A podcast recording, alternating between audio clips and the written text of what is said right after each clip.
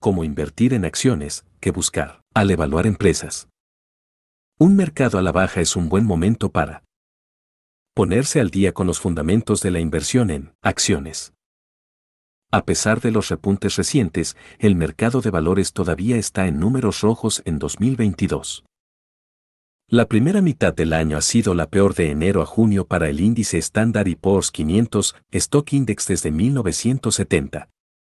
El índice, que rastrea las 500 acciones más grandes de E% el Nasdaq Composite Index de Gran Tecnología, que comprende los precios de las acciones de 2.000 acciones que cotizan en los EU, tuvo peores resultados durante la primera mitad, con una caída de casi un 30%. Las acciones tecnológicas se llevaron la peor parte de la recesión, debido en parte a los efectos del aumento de la inflación, 8,5% en julio, por debajo del máximo de cuatro décadas de junio de 9,1% y una valoración más baja. Además, el estrés financiero entre los trabajadores estadounidenses es alto. Muchos inversores que han perdido dinero en estas caídas del mercado son reacios a gastar más en acciones. Y, sin embargo, una recesión del mercado es un buen momento para considerar las acciones por tres razones. En una recesión del mercado, los inversores suelen ser realistas sobre el valor real de las acciones. Obtiene más una imagen honesta de cómo se desempeñan las empresas durante los tiempos de inactividad que cuando los mercados están volando alto y los inversores son exuberantes. Puede dar un paso atrás para ver el estado general del mercado de valores mientras evalúa su cartera financiera, evalúa de manera más crítica el estado actual del mercado y sus finanzas personales y determina lo que necesita y puede pagar cuando siente que es hora de invertir de nuevo. Algunos de los mejores retornos de la inversión ocurren precisamente cuando las acciones se desploman y nadie quiere comprar. A medida que los mercados finalmente emergen de las recesiones, las acciones golpeadas de buenas empresas con fundamentos financieros sólidos tienen el potencial de generar rendimientos que superan al mercado. ZDNet proporciona información sobre factores financieros específicos del estado financiero de una empresa que los inversores deben tener en cuenta al invertir en acciones de calidad. Pero primero, un resumen de los conceptos básicos. ¿Qué es invertir? Antes de entrar en el cómo, hablemos del qué. ¿Qué es invertir? En un nivel básico, invertir es comprar un activo con la esperanza de que aumente su valor con el tiempo y, a su vez, el precio de ese activo aumente. Algunas personas confunden invertir con especular, sin embargo, los dos son diferentes. Cuando especula, apuesta a que el precio de su inversión subirá o bajará independientemente del valor del activo subyacente. Invertir es más que especulación, ya que tiene en cuenta el valor del activo de una inversión, así como el precio de la inversión. A medida que una empresa mejora su negocio, gana más en valor. El gigante de chips Nvidia, símbolo de cotización en NVDA, precio de la acción dólar 171.81, por ejemplo, se ha vuelto más competente en la fabricación de chips para centros de datos e inteligencia artificial durante la última década, por lo que su valor como empresa se ha apreciado dramáticamente. Nvidia vale 58 veces hoy lo que valía hace una década. Eso es un aumento anualizado del 48,8%. Es como ver que su dinero vale la mitad cada año durante los últimos 10 años. A menos que se indique lo contrario, los precios de las acciones y los datos relacionados son al 23 de agosto. Por el contrario, puede especular que el precio de la criptomoneda Bitcoin subirá o bajará hoy, mañana o el próximo año, pero en lugar de basarse en el valor de cualquier activo subyacente en Bitcoin, es probable que solo suponga que su precio cambiará de una forma u otra. Otro, tal vez basado en la popularidad. ¿Qué es una acción de capital? Piense en una acción como una fracción de la propiedad de una empresa. Cuando compra acciones en una empresa pública, se convierte en propietario parcial de esa empresa. Ser propietario de acciones significa que usted tiene una participación en lo bien o mal que se desempeñe. Una acción de Nvidia, por ejemplo, es una fracción minúscula del valor total del gigante tecnológico con sede en Silicon Valley. Nvidia tiene 2.500 millones de acciones emitidas o en circulación. Por lo tanto, comprar una acción significa que posee una pequeña fracción de la empresa. Aunque comprar más acciones aumenta su propiedad proporcional, necesitaría comprar 25 millones de acciones para poseer solo el 1% de Nvidia. Y a dólar 171.81 por acción, eso le costaría 4.300 millones de pesos. Pero no se preocupe, verá el mismo porcentaje de aumento o disminución en su dinero que cualquier otro tenedor, por lo que comprar incluso una o dos acciones, independientemente del porcentaje de propiedad, brinda el mismo beneficio. Debido a que se ha convertido en propietario de una empresa, es importante mantener un control constante sobre el desempeño de la empresa para saber si su negocio está mejorando o empeorando. Si bien hay muchas fuentes de datos gratuitas disponibles en Internet para ver el rendimiento de una acción, como Yahoo Finance, no puede apreciar completamente lo que significan esos números a menos que primero comprenda de dónde provienen. La mayoría de los números que aparecen en una página de acciones de Yahoo Finance se derivan principalmente de los estados financieros de la empresa. La mayoría de las acciones que cotizan en bolsa son empresas que cotizan en bolsa y la Comisión de Bolsa y Valores exige que presenten dicha información trimestral, semestral y anualmente. ¿Cuáles son los estados financieros clave que necesita saber? Al evaluar el desempeño de una empresa, debe comprender los tres estados que ilustran las actividades comerciales y el desempeño financiero de una empresa, el estado de resultados, el estado de flujos de efectivo y el balance general. Domine su conocimiento de estas tres declaraciones y estará equipado para comprender los matices de la operación, el valor y el potencial futuro de una empresa para determinar si vale la pena invertir en ella. El objetivo de evaluar el desempeño de esta manera es saber si una empresa va en la dirección correcta, de manera similar a como rastrearía los objetivos de acondicionamiento físico para medir si está haciendo ejercicio de manera productiva. La cuenta de resultados. También conocido como PIL, de pérdidas y ganancias, el estado de resultados le indica cuántos ingresos genera una empresa, en otras palabras, cuántos productos y barra diagonal o servicios vende y cuánto beneficio obtiene de esas ventas. En general, las ganancias son un indicador del valor de una empresa y de cómo puede volverse más valiosa con el tiempo. Los inversores buscarán diferentes cosas en un estado de resultado según la industria de la empresa y cómo opera.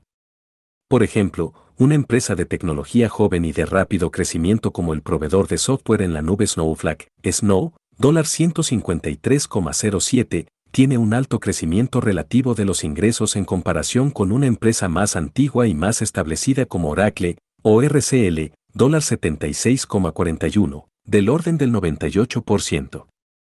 En el periodo de 12 meses más reciente que finalizó en abril, en comparación con un crecimiento del 5% para Oracle en los últimos 12 meses. Muchos inversores creen que la mejor manera de saber si una empresa joven está funcionando como debería, es decir, ganando valor, es que tenga un crecimiento de ingresos relativamente alto, más alto que la mayoría de las empresas SIP 500, que es lo que tiene Snowflake. Las empresas del SIP 500 han tenido una tasa de crecimiento promedio de 6.7% anual durante los últimos cinco años.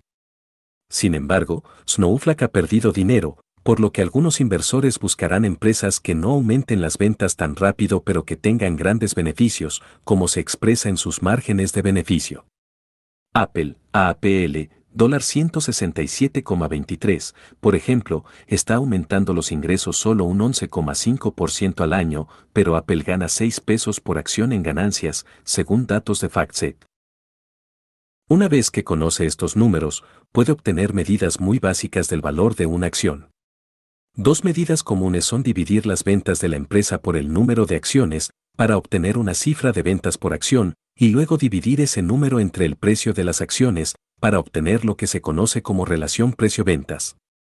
De manera similar, el precio dividido por las ganancias por acción, conocido como relación precio-ganancias o relación P barra diagonal e, le indica cuánto se valora la empresa, medido por el precio actual de sus acciones en relación con sus ganancias por acción. Como puede ver en la tabla FactSet adjunta, aunque Snowflake está creciendo mucho más rápido que Apple, su relación precio-ventas es varias veces mayor, 34 frente a 7. Más alto significa más caro, está pagando mucho más por un dólar de ventas para Snowflake que para Apple. En el caso de las ganancias, debido a que Snowflake está perdiendo dinero, se podría decir que tiene un P barra diagonal en negativo, pero en realidad no tiene un P barra diagonal E relevante porque no puede tener un divisor negativo. Por lo general, el P barra diagonal E de Snowflake se indicaría como N barra diagonal A en un resumen financiero, como en la tabla adjunta, para no corresponde. Apple, por otro lado, cotiza a unas 30 veces su beneficio por acción. Snowflake no tiene ninguna ganancia para respaldar el precio de sus acciones, mientras que la relación P barra diagonal E de Apple es más rica que la mayoría de las acciones, la relación P barra diagonal E promedio del índice Standard Poor's 500 es de 17.8, pero probablemente esté justificada dado que Apple gana mucho dinero. En términos absolutos de dólares.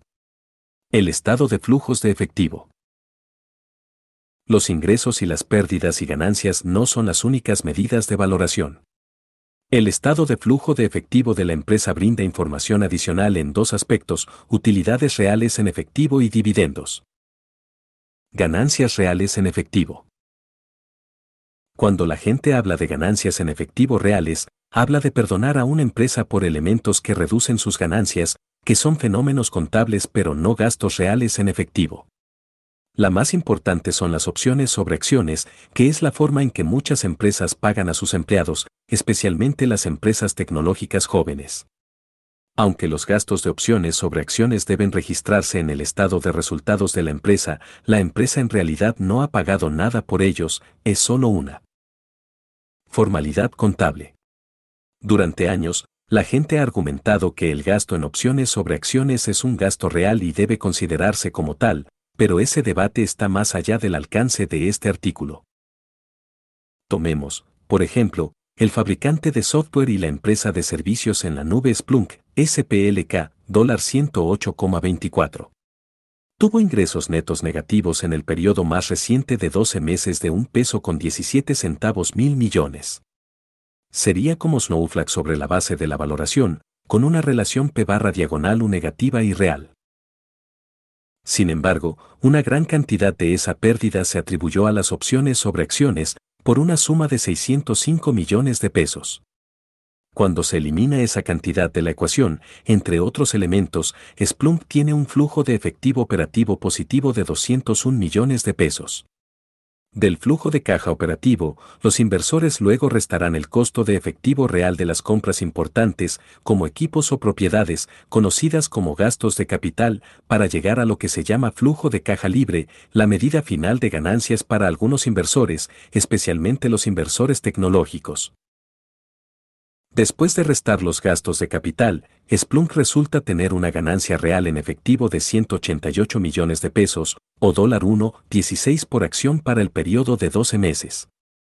¿Recuerda esa relación precio-beneficio?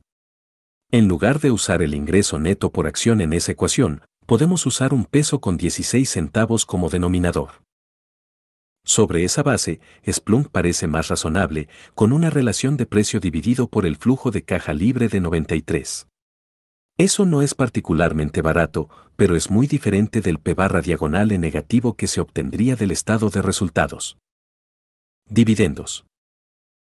Otro elemento importante del estado de flujo de efectivo utilizado para valorar empresas son los dividendos, el efectivo que algunas empresas pagan a los accionistas, generalmente trimestralmente, por cada acción que posee un inversor.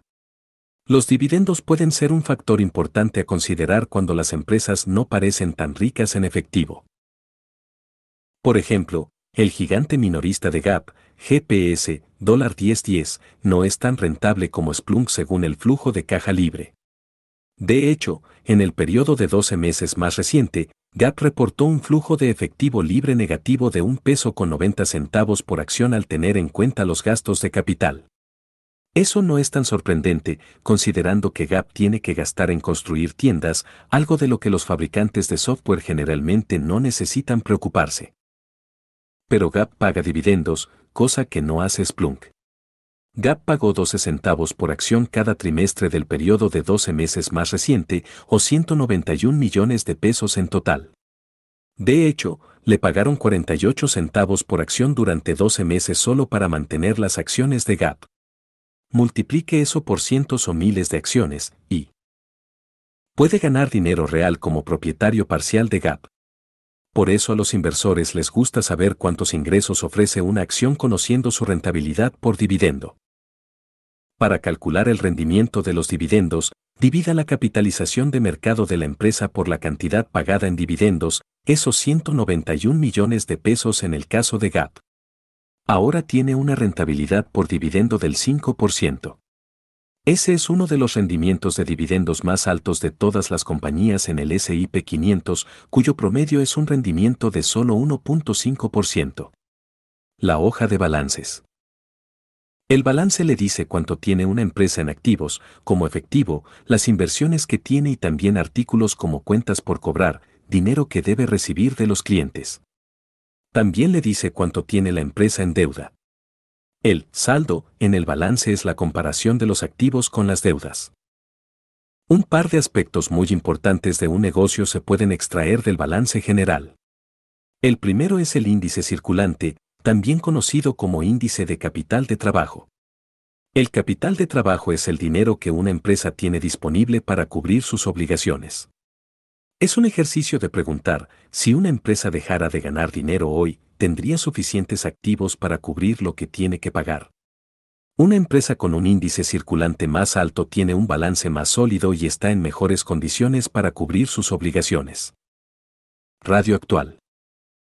La razón circulante se calcula dividiendo los activos circulantes entre los pasivos circulantes. Entre los índices actuales más altos de todas las empresas del SIP 500 se encuentra el constructor de viviendas de R. Horton, DHI, 72,86 dólares. Tiene una razón corriente de 4.9. Eso tiene sentido, dado que Horton tiene mucho valor en activos circulantes encerrados en lo que se conoce como inventarios, elementos como construcciones en proceso y terrenos, tanto desarrollados como no desarrollados son activos que ayudan a compensar su obligación de entregar viviendas. Por otro lado, una empresa como la cadena de descuento dólar general, DG, dólar 248,73, tiene uno de los índices corrientes más bajos, aproximadamente una vez los activos corrientes y los pasivos corrientes. Dólar general tiene muy poco efectivo, y la mayoría de sus activos son mercancías que tiene en sus tiendas. Al mismo tiempo, debe una gran cantidad en cualquier periodo dado a los proveedores de sus mercancías, y las dos cosas casi se anulan entre sí. Se podría concluir que Dólar General opera con mucho menos colchón que Hortón. Valor de la empresa. Otro hallazgo importante del balance general es lo que se conoce como valor empresarial de una empresa. ¿Recuerda nuestra capitalización de mercado que mencionamos anteriormente? Eso normalmente se usa como el valor total de una empresa si sumas todas sus acciones.